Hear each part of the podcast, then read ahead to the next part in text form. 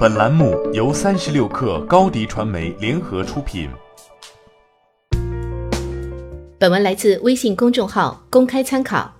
今年可能是全世界的车企最难的一年。今年以来，车企纷纷开始裁员，连奥迪、奔驰都不例外。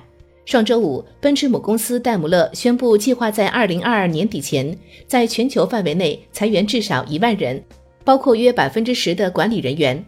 裁员规模相当于戴姆勒全球员工的百分之三。就在此前一天，大众旗下的利润奶牛奥迪表示要在德国裁员九千五百人，占德国员工的百分之十五。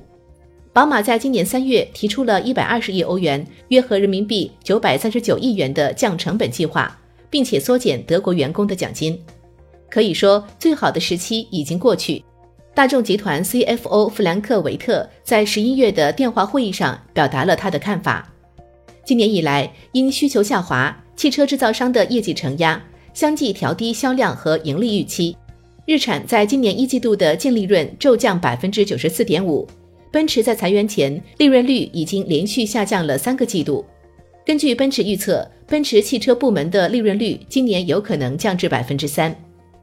中国汽车市场是世界第一大市场，但它倾向新能源汽车，对燃油车的需求被挤压。二零一八年，中国销售新能源车一百二十五点六万辆。中国一向大力支持新能源汽车的发展，最新目标是到二零二五年把新能源汽车新车销量占比提高到百分之二十五左右。在大众尾气排放造假丑闻后，欧盟的监管趋严。从二零二一年开始，欧盟将推行更严格的汽车排放标准，要求汽车制造商在二零二一年的基础上，到二零三零年将汽车的二氧化碳排放量减少百分之三十七点五。新政策会从二零二零年开始逐步实施，达不到欧盟标准的车不允许售卖，否则就要接受欧盟的巨额罚款。据路透社报道。大众决定从二零二零年开始量产电动汽车，以达到欧盟的要求。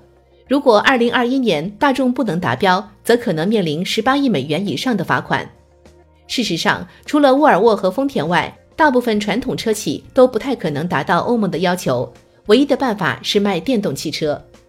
十一月十八号，大众集团宣布，未来五年内将在混合动力、电气化和数字化领域投入六百亿欧元。约合人民币四千六百九十七亿元，并预计未来十年将推出一百三十五款新能源车。不过，电动汽车的零部件远没有传统的燃油车多，工厂不需要那么多的人力。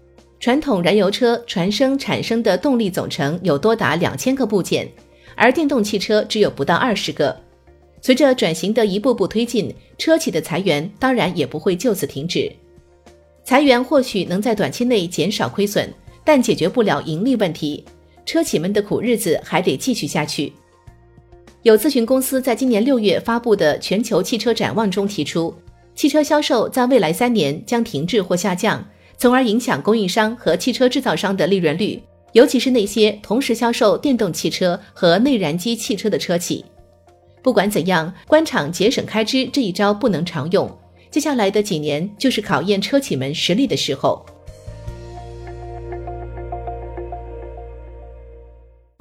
欢迎添加小小客微信，xs 三六 kr，加入克星学院，每周一封独家商业内参，终身学习社群，和大咖聊风口谈创业，和上万客友交流学习。